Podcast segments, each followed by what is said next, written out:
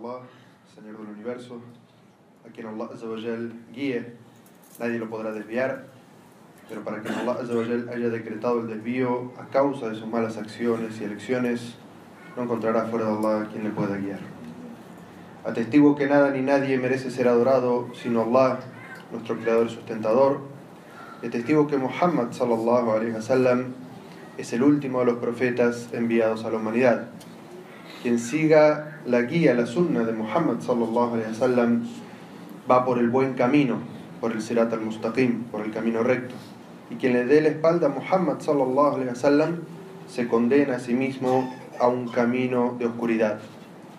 Hermanos y hermanas, les recomiendo la taqwa, el temor de Allah, hacer lo correcto en el momento correcto, tal como Allah nos dice en el Sagrado Corán, oh creyentes, teman a Allah como es debido y no mueran sino musulmanes sometidos a Él.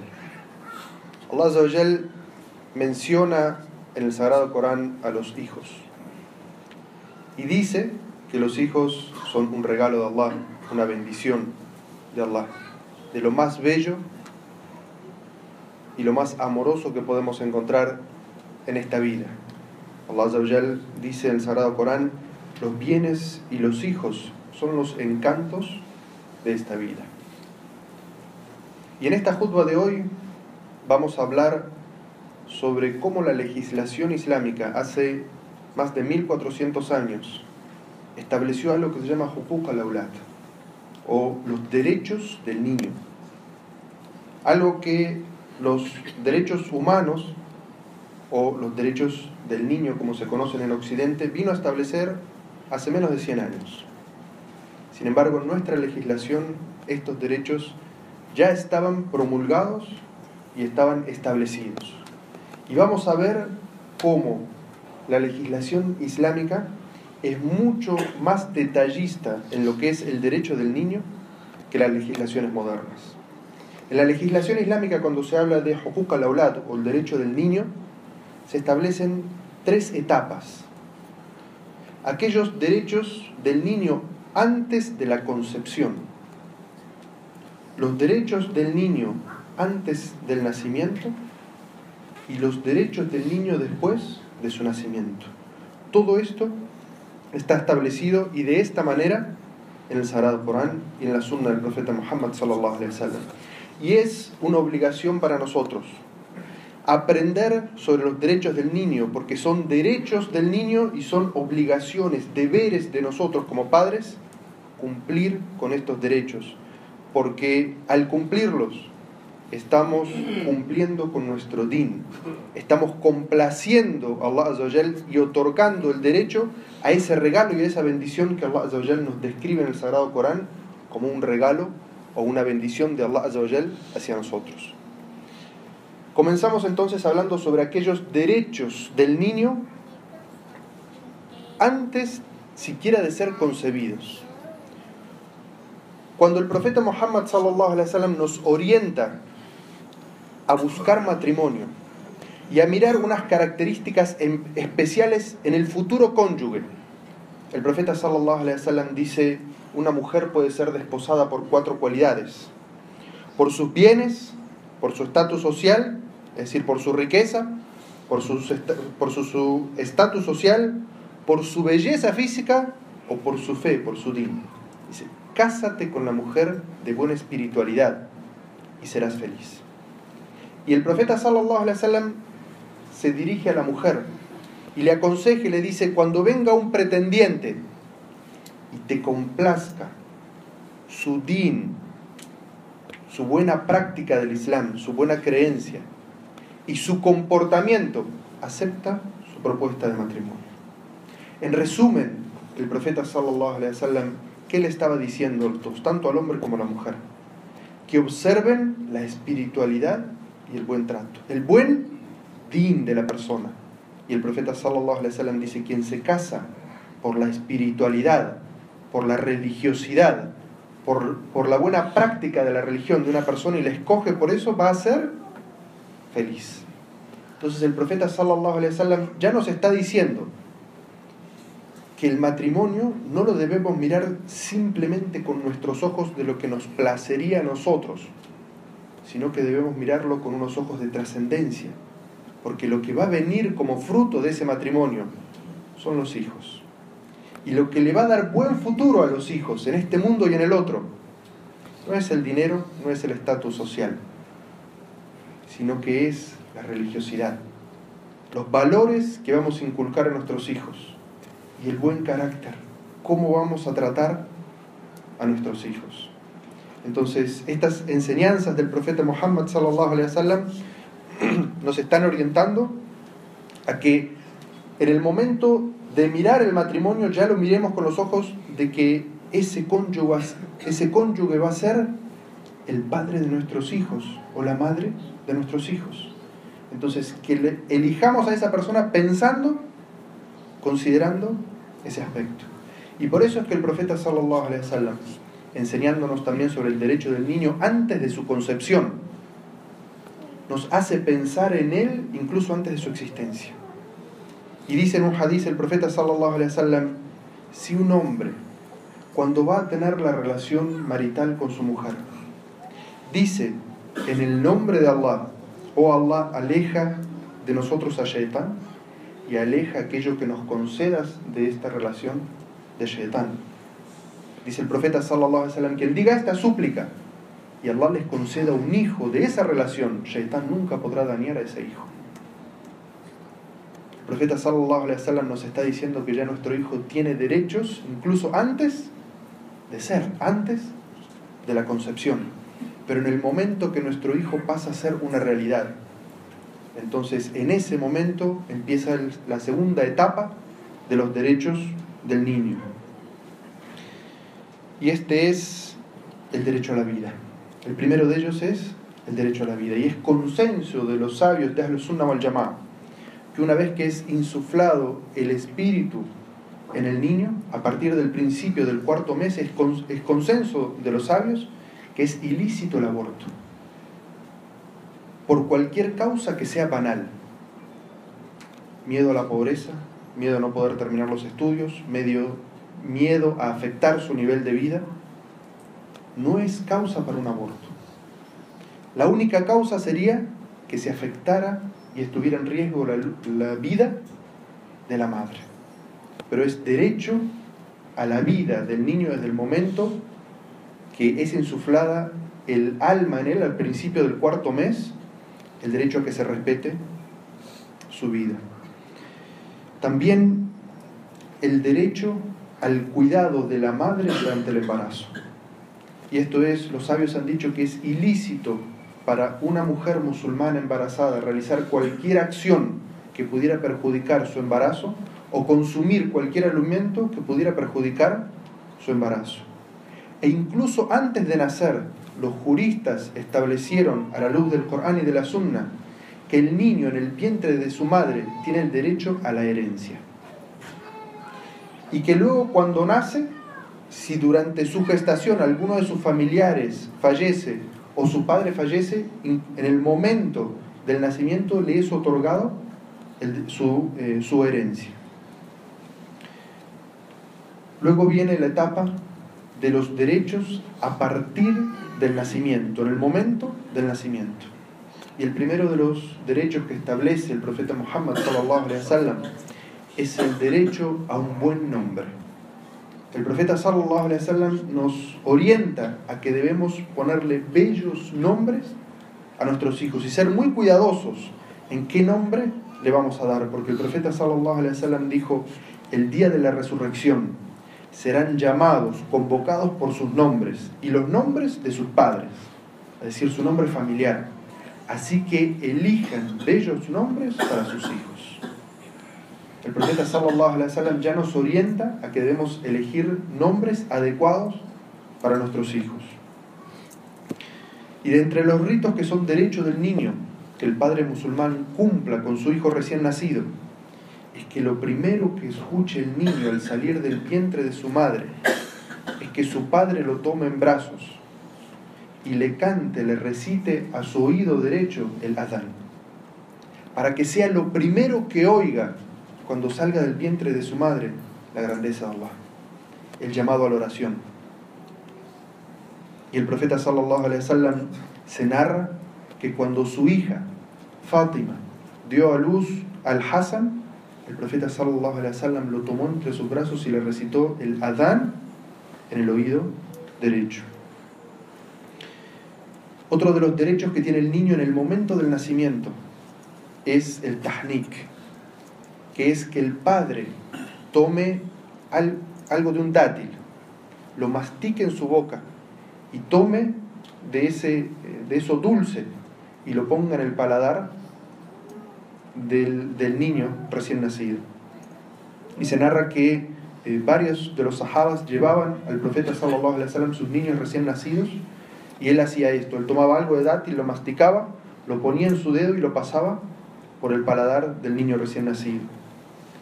Otro de los derechos del niño al séptimo día de ser nacido es que el padre lo rasure, le corte el cabello con el que nace y lo pese y dé en caridad el equivalente, ya sea en oro o en plata, lo que pueda, en caridad, en el nombre de ese niño recién nacido, como un acto de agradecimiento a Allah por el recién nacido.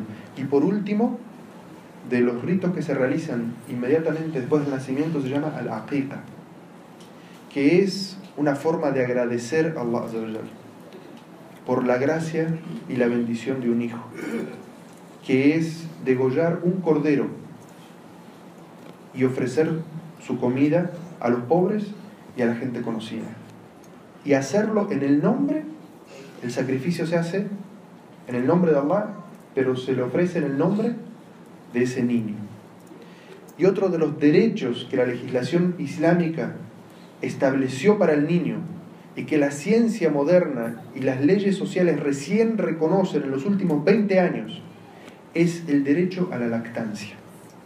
Y recién, por último, y hace muy pocos años, la ciencia viene a establecer que la lactancia durante los primeros dos años de vida tiene una influencia permanente en la persona y en el niño específicamente, tanto física como emocional. Y en el Sagrado Corán dice en un versículo, las madres podrán amamantar a sus hijos dos años si desean completar la lactancia.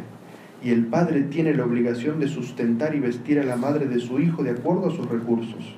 A nadie se le impone más allá de sus posibilidades el Sagrado Corán, que es la voz, la palabra de quien nos ha creado y conoce nuestra creación, nuestra estructura, y sabe de la importancia de la lactancia en la formación, tanto física como emocional del ser humano, establece que completar la lactancia es una obligación de los, de los dos padres, tanto del padre como de la madre.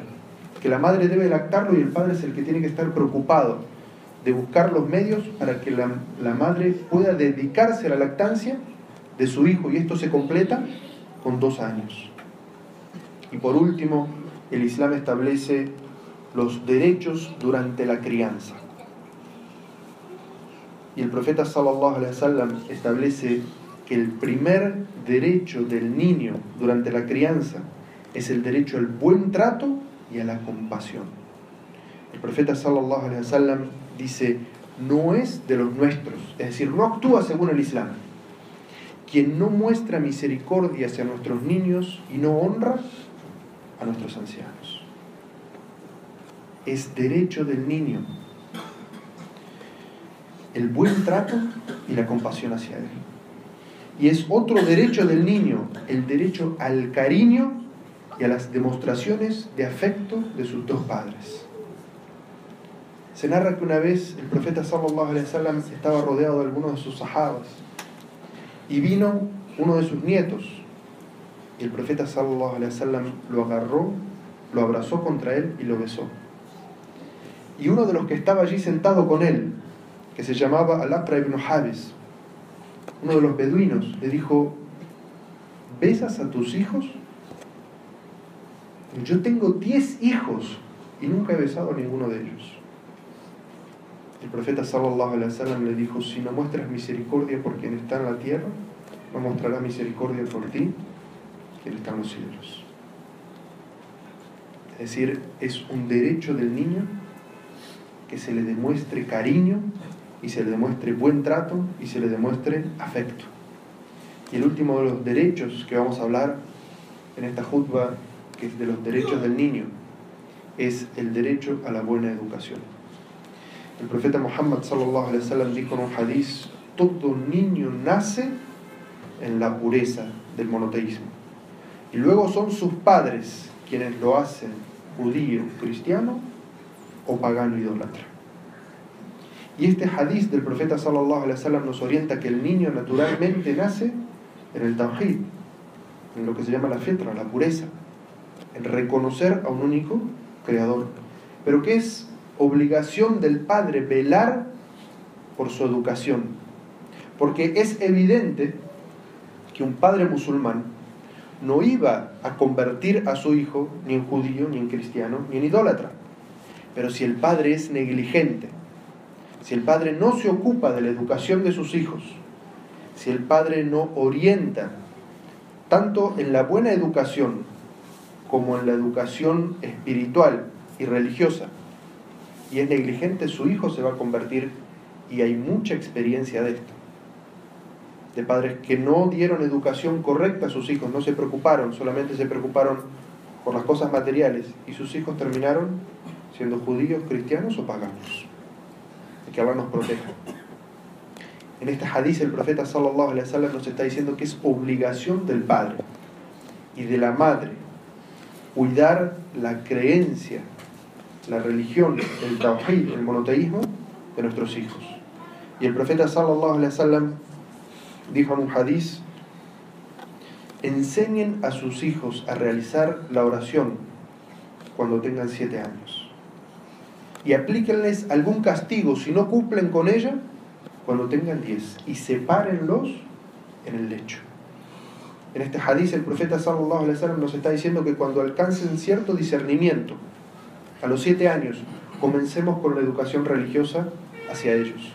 Y enseñarles el salah significa enseñarles con qué agua pueden hacer el udú y cómo se hace el udú y cuáles son las condiciones para que la oración sea válida y cómo se realiza la oración y los momentos de la oración, es decir, todo el fiqh del tahara, el fiqh de la purificación y el fiqh del salah. Y también existen relatos de que los compañeros del profeta sallallahu alaihi wasallam entrenaban a sus hijos pequeños en el ayuno. Pero este hadith, el profeta sallallahu alaihi wasallam dice que cuando son niños, y menciona siete años, hay que comenzar a educarlos. Y cuando tienen diez, es decir, han pasado tres años de educación, de que el padre y la madre han estado durante tres años enseñándole cómo rezar. Si no cumple con su oración, y tengan en cuenta que a los diez años el niño aún no es mukallaf, no es responsable. Es decir, todavía estamos en la época de tarbia, de educación. El profeta dijo, ya tengan más firmeza e impónganle algún tipo de castigo si no cumplen con la oración. Pero aún es, no es responsable, porque responsable es el musulmán cuando alcanza la pubertad. Y eso empieza a partir de los 14 o más años, según sea eh, varón o mujer, y son conocidas las causas de la pubertad para todos ustedes. Y luego el profeta sallallahu alaihi wasallam nos dice que además de eso hay otro tipo de educación, que es la educación sexual correcta que se le debe dar a los niños. Y por eso dice, cuando alcancen esa edad de los 10 años, sepárenlos en los lechos o en la habitación. Niños y niñas tienen cada uno que identificarse, los niños con el padre, las niñas con la madre, y no deben compartir lecho ni deben compartir habitación. Y esto significa una orientación del profeta sallallahu alaihi wasallam a darle la identidad sexual que tiene y la orientación sexual que tiene y la educación sexual correcta a partir de cuándo? De los 10 años. Quiero Allah que este conocimiento sea luz para nosotros para poder ser buenos y mejores padres y dar a nuestros hijos su derecho y finalizamos pidiendo paz y bendiciones por el profeta Muhammad sallallahu alaihi wasallam tal como Allah nos dice en el Sagrado Corán ciertamente Allah y sus ángeles bendicen al profeta o creyentes pidan paz y bendiciones por